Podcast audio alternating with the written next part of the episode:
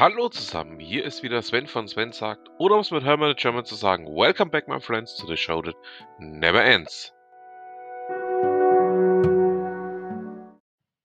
Wenn wir schon bei der Firma Bell sind, ähm, ist es ja aktuell so, dass in Deutschland der Konzern ähm, Bell oder Textron Bell ähm, kein Bein mehr bei der Bundeswehr auf den Boden bekommt. Ähm, es waren ja, ja doch 40, fast 50 Jahre ähm, die Bell UH-1, ähm, eines der Sinnbilder ähm, des Kalten Krieges im Dienst bei der Bundeswehr. Die letzten werden jetzt gerade eben in Niederstetten ausgemustert, waren zum Schluss noch im SAR-Dienst im Einsatz. Ähm, der neue ja, Standardlieferant für die Bundeswehr ist ja jetzt aktuell ähm, die Airbus-Gruppe.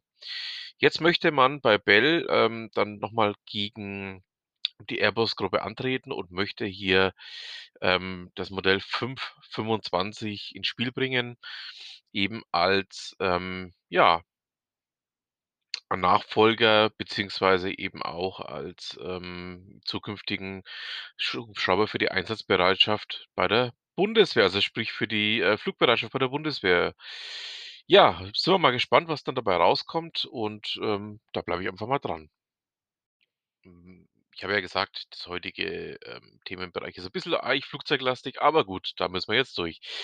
Ähm, noch zum Thema Bundeswehr. Ähm, die Flugrevue berichtet nämlich darüber, dass, ähm, die Tornados, die ja jetzt aktuell, äh, geplant noch mindestens bis ins Jahr 2030 durchhalten müssen, ähm zum, ja, man könnte es sagen, ähm, erneuten Male, ähm, in die Flugzeugwerft dürfen, um einen neuen Jungbrunnen zu bekommen. Ähm, dafür werden einige der aktuell noch im Bestand befindlichen 90 Geräte nach Manching verbracht und werden dort noch mal überarbeitet. Na, dann sind wir mal gespannt, was denn dabei rauskommt. Und, ähm, ja, dann freuen wir uns da drauf, was wir da noch Neues entdecken können. Ich habe ja, ähm, der eine oder andere wird sich erinnern, in einer meiner letzten Ausgaben, ähm, zusammen mit Steve damals noch, äh, gefachsimpelt. Ähm, da ging's ja dann darum, dass man nicht gleich noch mal die Phantom beschaffen könnte. Ähm, ja, weil die Tornados einfach auch jetzt schwer in die Jahre kommen. Ähm, ja, dann wollen wir mal schauen, wie lange die Tornados jetzt noch durchhalten. Und bevor wir uns jetzt einem anderen Thema zuwenden, noch ein letztes Mal ein Flugzeugthema. Und zwar geht es um die A10 Thunderbolt 2. Ähm, ich hatte ja ja, irgendwann 2020 in einer meiner letzten Ausgaben noch mal darüber berichtet, dass es, ähm, bei der 355. Staffel, ähm, der US-Luftwaffe eine, ähm, A10 gibt oder zu dem Zeitpunkt beim Demoteam der A10, ähm, gab, die aussah wie 'ne P-47 Thunderbolt vom Look her. Jetzt gibt es auch eine, die für das diesjährige Demoteam ausgewählt worden ist, die aussieht wie eine F-105. Ähm, man muss dazu wissen, die 355.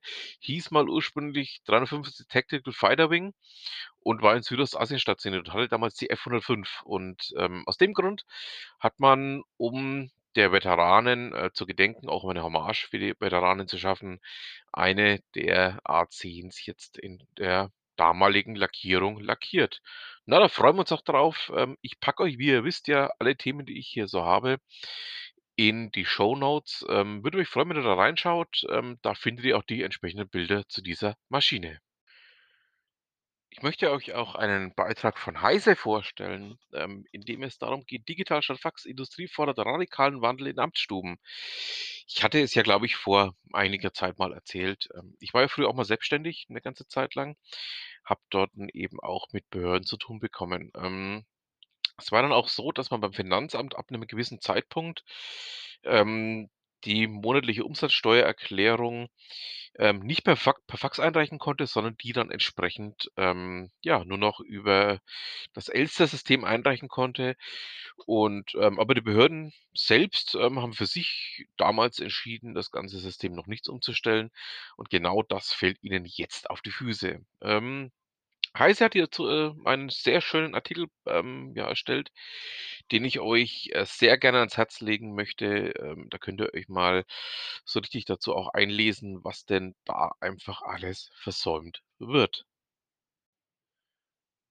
Die Stadtwerke München haben ja bislang einen, ja doch relativ smarten Ansatz angewandt, um den FTTH-Ausbau in ganz München voranzutreiben. Ähm, es ist ja so, der innere Ring oder der Bereich im mittleren Ring beziehungsweise die gesamte Innenstadt ist ja zu mittlerweile bereits über 90% mit FTTH erschlossen. Ausbauen tut das Ganze die Stadtwerke oder tun das Ganze die Stadtwerke München eben selbst. Aus dem Grund heraus, ähm, ja, weil wenn man, ähm, dann irgendwelche Hausanschlüsse legen musste, irgendwas an Hausanschlüssen verändern musste, hat man auch immer gleich die Glasfaser mit ins Haus gelegt. Jetzt ist es allerdings so, dass man eben aus diesem dicht bebauten Innenstadtbereich rauskommt, ähm, mit dem Ausbau. Und jetzt, ähm, wird's dann langsam ungewiss, ob man das Konzept so noch weiterführen möchte. Golem hat hierzu einen Beitrag, ähm, veröffentlicht, den ich euch sehr gerne auch ans Herz legen möchte. Schaut da mal rein und ja, lest euch da mal ein.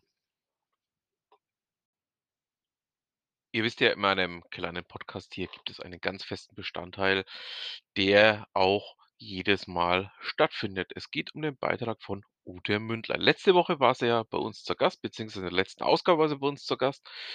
Und, ähm, für dieses Mal habe ich einen sehr interessanten Artikel auf ihrem Blog gefunden, der aus dem Januar 2021 stammt. Dabei geht es um das Thema: „Das ist doch offensichtlich.“ Ja, es ist, ähm, für einen selbst auch ganz gerne mal irgendwas sehr offensichtlich, ähm, und sie hat, ja, sich bisschen inspirieren lassen für diesen Beitrag von, äh, Shaan Puri, einem nicht ganz unbekannten Podcaster, der auch, ja durchaus mal offensichtliche Themen anschneidet. Ähm, ich packe euch das Ganze mal mit rein und würde sagen, ja, lest euch das mal durch, weil da ist nämlich das eine oder andere drin, was man wirklich auch mal für sich mit vereinnahmen kann. Und damit haben wir's auch schon wieder für diese Ausgabe. Ich bedanke mich fürs Zuhören, wünsche noch eine schöne Restwoche und würde mich auch freuen, wenn wir uns nächste Woche wiederhören. Was immer Sie machen, machen Sie's gut.